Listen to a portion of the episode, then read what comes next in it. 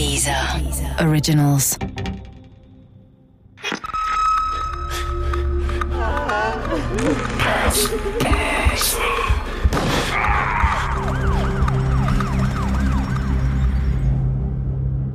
Mord unter Spatzen Teil 2 Im Februar 1998 lebte Karl-Heinz Groß noch. Die Kastelruther Spatzen mit dessen Bruder Albin am Keyboard tourten durch Deutschland und sollten Anfang März auch nach Magdeburg kommen. Genau genommen am 5. März 1998. Der anstehende Auftritt sorgte für mächtig Wirbel in unserem Fanclub. Das versteht sich. Natürlich war ein gemeinsamer Konzertbesuch geplant. Wenn die verehrten Stars in der Heimatstadt eines Fanclubs auftreten, ist es selbstverständlich, dass alle Mitglieder dabei sind. So sollte es auch mit den Kastelruther Spatzen in Magdeburg sein. Doch noch bevor wir unser Kartenkontingent sichern konnten, passierte etwas, mit dem kaum jemand rechnen konnte. Ende 1997, also rund drei Monate vor dem Auftritt, wurde unserem Fanclub der offizielle Status von Seiten der Kastelruther Spatzen entzogen. Kann sein, dass dafür ihr Manager Karl-Heinz Groß verantwortlich war. Das weiß ich aber auch heute nicht. Als Grund für die Entscheidung wurden zu hohe Mitgliedsbeiträge herangezogen. Es stimmt, dass die Beiträge für den Magdeburger Spatzen-Fanclub höher waren als die Beiträge der anderen Clubs, in denen ich Mitglied war, aber auch nicht viel höher. Es war sicher nicht so, dass man sich deshalb betrogen oder ausgebeutet fühlen musste. Dann hätte man die Mitgliedschaft ja kündigen können. Es war schließlich niemand gezwungen worden, in den Fanclub einzutreten. Dennoch schlug der Streit zwischen Fanclub und Spatzenmanagement hohe Wellen und wurde auch in den Medien wahrgenommen.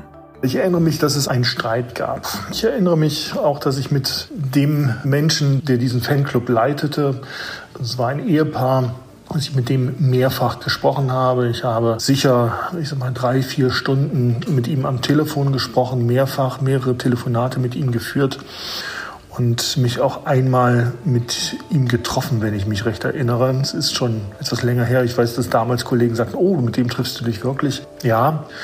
Bei diesem Streit soll es darum gegangen sein, wie dieser Fanclub geführt wird. Und da gab es wohl eine Unzufriedenheit des Managements mit dieser Clubführung. Auf verschiedenen Sondersitzungen wurde im Magdeburger Fanclub über den Ausschluss durch die Spatzen diskutiert. Das neue Album der Südtiroler, Herzschlag für Herzschlag, lief dabei nicht im Hintergrund.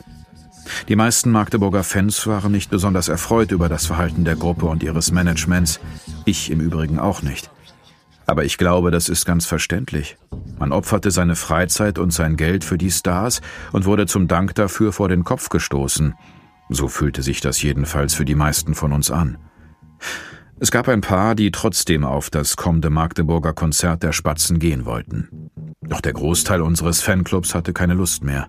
Wir fühlten uns schlichtweg verarscht. Natürlich konnte jeder für sich selbst entscheiden, ob er sich eine Karte für das Konzert kaufen wollte oder nicht – aber einen gemeinsamen Besuch sollte es nicht mehr geben. Immerhin hatten uns die Kastelruther den offiziellen Status entzogen. So kam es, dass der 5. März 1998 ein ganz normaler Arbeitstag für mich war. Normalerweise sammelte ich Überstunden in der Elektrofirma an, in der ich beschäftigt war, um an einem Konzerttag früher Feierabend machen zu können.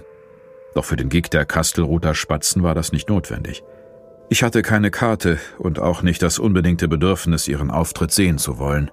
Wobei ich zugeben muss, dass es im Vorfeld nicht einfach war, die Plakate für das Konzert in der Stadt zu übersehen. Schließlich mochte ich die Musik der Spatzen ja noch immer. Die Musik konnte ja nichts dafür, dass unser Fanclub so ungerecht abgestraft worden war, wie wir das zumindest empfanden. Am 5. März 1998 machte ich ganz normal um 18 Uhr Feierabend. Die Arbeitskollegen in der Magdeburger Elektrofirma zogen mich an dem Tag mit dem Spatzenkonzert auf. Das konnte ich sogar verstehen. Der Streit zwischen unserem Fanclub und den Südtiroler Musikern war durch die Presse gegangen, aber ich versuchte den Arbeitskollegen keine zusätzliche Angriffsfläche zu bieten und ging auf ihre albernen Witze nicht weiter ein. Stattdessen verließ ich unsere in einem Industriegebiet des Magdeburger Stadtteils Rotensee gelegene Firma mit einem demonstrativen Lächeln im Gesicht. Die Kollegen sollten nicht merken, wie sehr mich die ganze Geschichte ärgerte.